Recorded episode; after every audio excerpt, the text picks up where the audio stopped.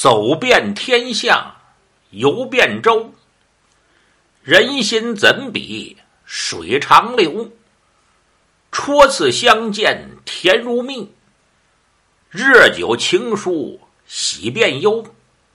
庭前背后言人短，恩来无意反为仇。只见桃园三结义，哪个相交到白头？咱们书接上回，上回书正说到，贞观天子李世民，军事徐茂公，还有鲁国公这位老千岁程咬金呐，正在黑夜里。非常的周密，聚精会神的，在研究如何审理张仁，不动这个酷刑，还得让这张仁说了真情实话，不能让成亲王李道宗啊给挑出毛病来。这几个人正想呢。就听着外边那个门，咵嚓一下子，这门开了，有打外边飞身行，那真好像一朵黑云像话。有打外边进了一人，程咬金这么一看，一看来的这个人呐，浑身穿青，遍体挂造，是面罩青衫。手里边掐着一把宝剑，这把宝剑那真是三尺多长，霞光万道，瑞彩千条。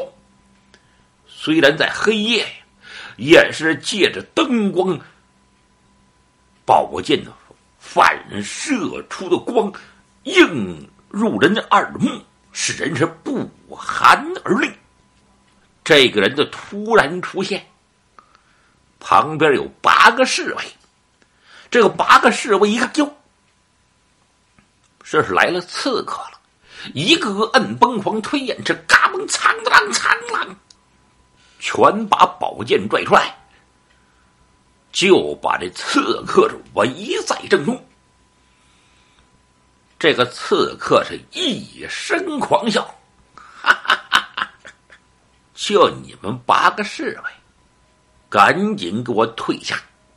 如若不然，我宝剑一落，你们是一命而亡。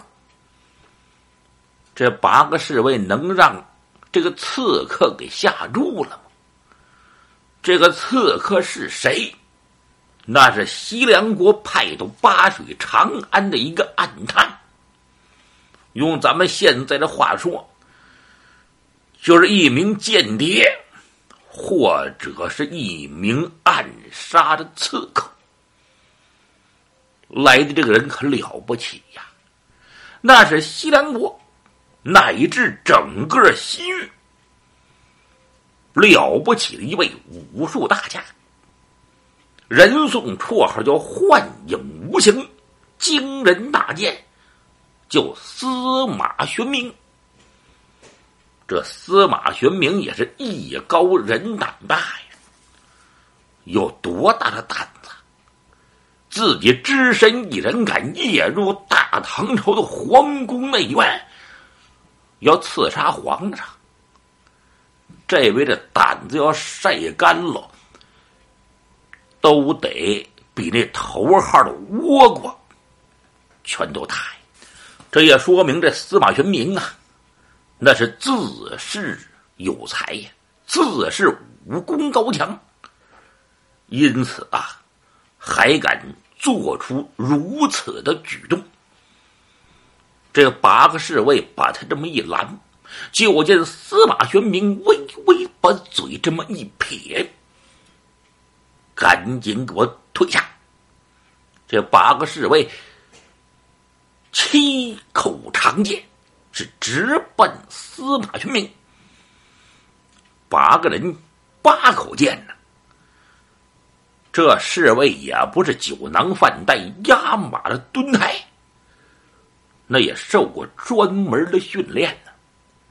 您想，皇宫中的侍卫，责任那就是保护皇上，那能是泛泛之辈吗？那也是挑了又挑，选了又选，拔了又拔，剪了又剪的。不敢说这武林高手，也是剑法精奇，武艺超群呢。这八口长剑直奔司马玄明。这宝剑来的都挺快，八道寒光，差时间就到了。这司马玄明身法真快，要不怎么叫幻影无形呢？您都看不见什么形状，就见司马玄明把手中这长剑这么一摆，就听。再看这八个侍卫的人头滚落平川，这件事儿，发生在零点零一秒之内，八个侍卫扑通扑通扑通，全都是倒地身亡，鲜血喷流。程咬金呐！李世民呐，徐茂公一个个吓得心惊肉跳。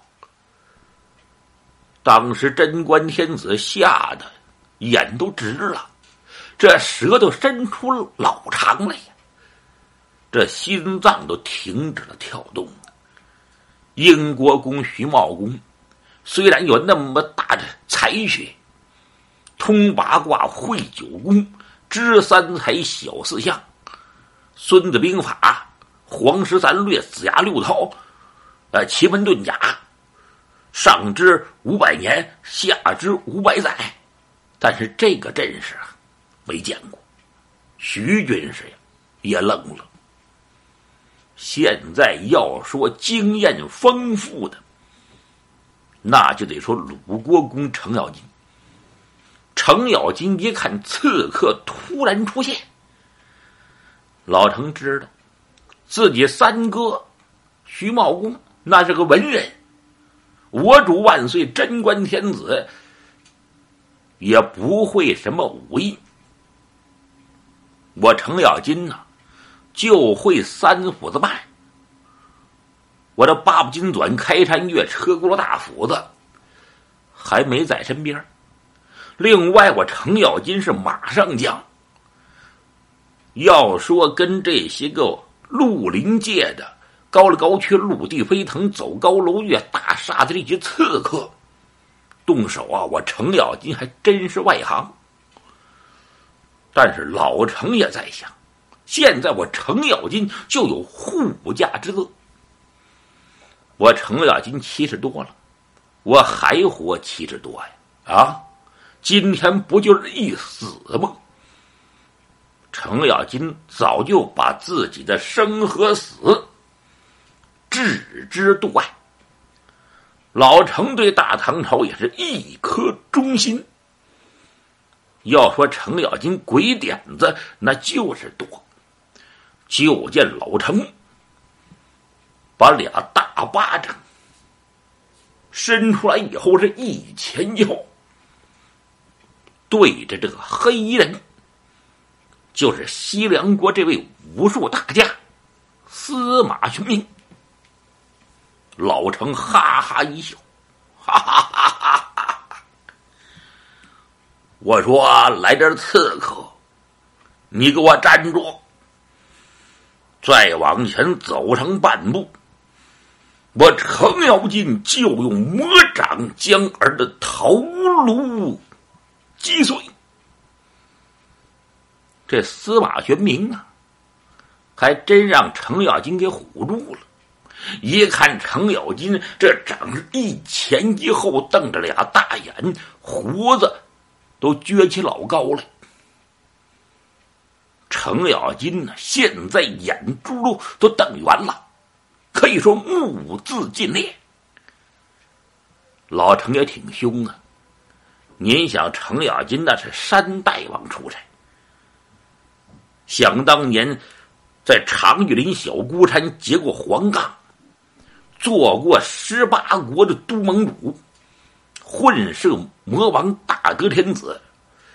要说老程这派头，老程这凶样，那还是有的。司马玄明用手一捋海下的胡须，另外一只手手掐着宝剑，一声长笑：“呵呵呵呵你这个白胡子老头，你是谁？”老程微微一笑，问我。我乃程咬金。司马玄明一听啊，这司马玄明乐了，我以为是谁呢？原来是大唐朝著了名的、威名远播的那位三斧子办的老王爷，大废物点心程咬金呐。司马玄明微微一笑，哼。今天程咬金，我就先要了你这条狗命！这司马玄明一提起，就要往前冲。程咬金两只肉掌就对着司马玄明。此刻再往前走，可别说我程咬金药师法术。老程眼瞪。把这双掌晃了三晃，摇了三摇。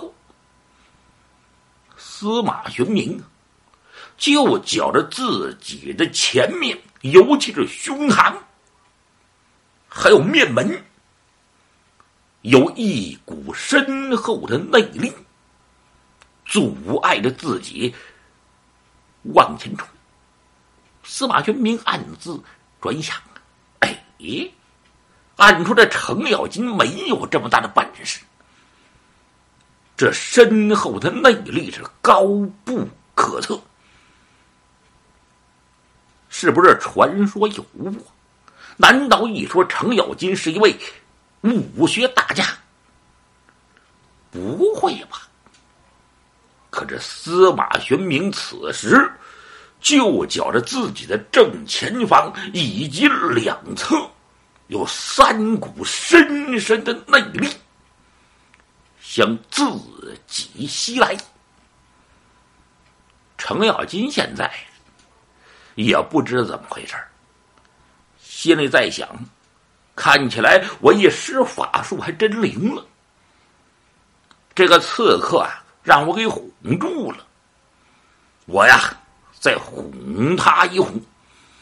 就见老程又把掌晃了三晃，摇了三摇，猛然间往前这么一推，出去。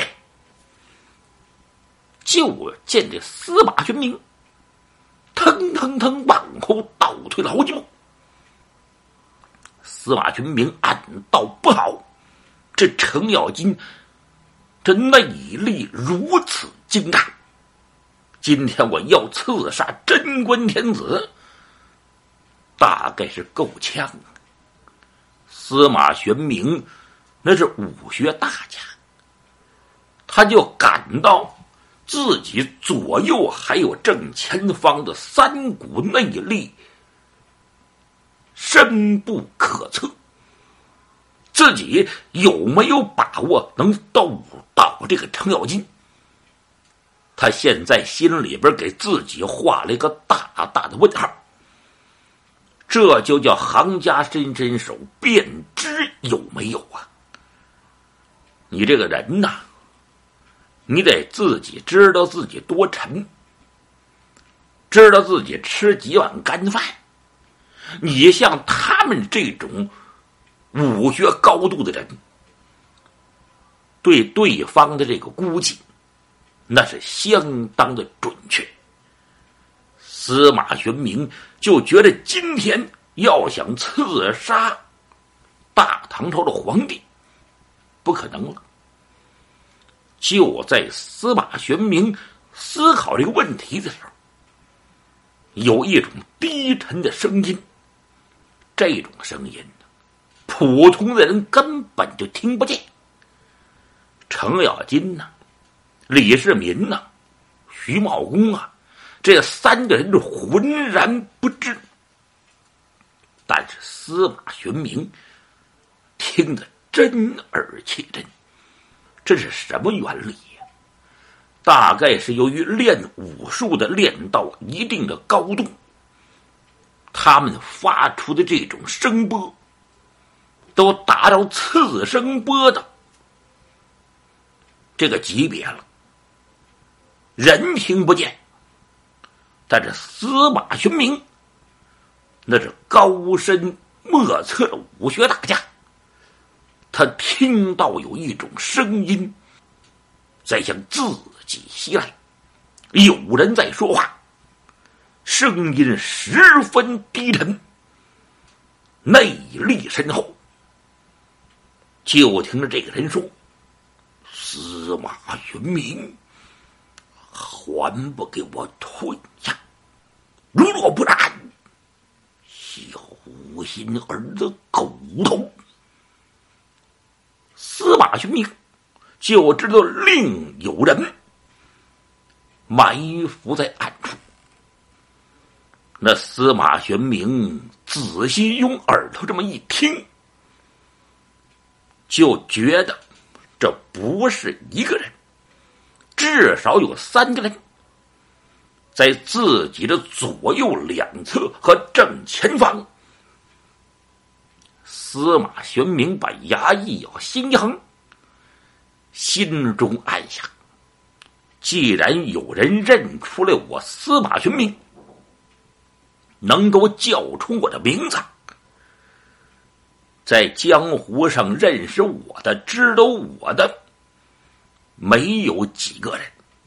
既然能知道我司马玄明之名，就说明这几个人武学高到了一定的程度。只在我司马玄明之上。不一定在我司马玄明之下。另外又是三个人，我今天要想杀大唐朝的皇帝，那不可能了。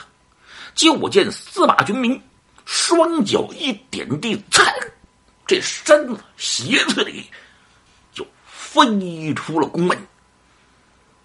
那身法有多快？程咬金、贞观天子、徐茂公。都没看清楚这刺客怎么走的，打闪认真的功夫，司马玄明是踪迹不见。程咬金呢，当时又出一声了：“万岁，你看见没？啊，刚才那刺客多凶啊！咵嚓，现把宫门撞开了，往里这么一走。”片刻的时候，八位高手、八位侍卫顷刻之间吭声丧命。我程咬金用双掌这么一比划，我说我会魔法，把这个刺客给惊走了。万岁呀！我看不是我程咬金的本事大，是我主万岁洪福齐天，倚仗着我主万岁的洪福，这说明上天保佑贞观天子您，有上天的保护，这也是天意。万岁啊！万岁！现在李世民俩眼瞪着，真好像木雕泥塑相看，都吓傻了。徐茂公啊，现在也晕了，没见过这种场面呢。突然之间来了一个刺客，八位侍卫，顷刻之间。全都倒落尘埃，性命全完了。能不吓人吗？但是程咬金这老头子，那心里边很清楚，这是肯定自己要想把这刺客施什么魔法呀？老程心里边知道，那叫扯淡。我程咬金是什么也不会，那为什么我这么一比划，这刺客飞身行逃走了？那肯定是暗中有人帮忙，谁呢？肯定是我的朋友啊！程咬金眼珠转了转。老程这哈哈一阵大笑，哈哈哈哈！我说帮忙的朋友，别在暗处躲着了，你们救了我主万岁，立下盖世奇功，还是露露面吧。老程啊，连喊了三遍，就听着宫门外边。只有微风吹过树叶的声音，刷刷直响。没人程咬金心里就清楚了，这肯定是世外的高人，帮助了贞观天子，帮助了我程咬金，惊走了刺客。这些世外的高人呐。视功名如粪土，人家不想出这个名儿，也不想由于说自己救了贞观天子要得显官，或者呀让贞观天子多加赏赐，得一些银钱，人家不希望这个。老程双手一抱腕。我程咬金把这个事儿记在心中，我不会忘了各位的恩情。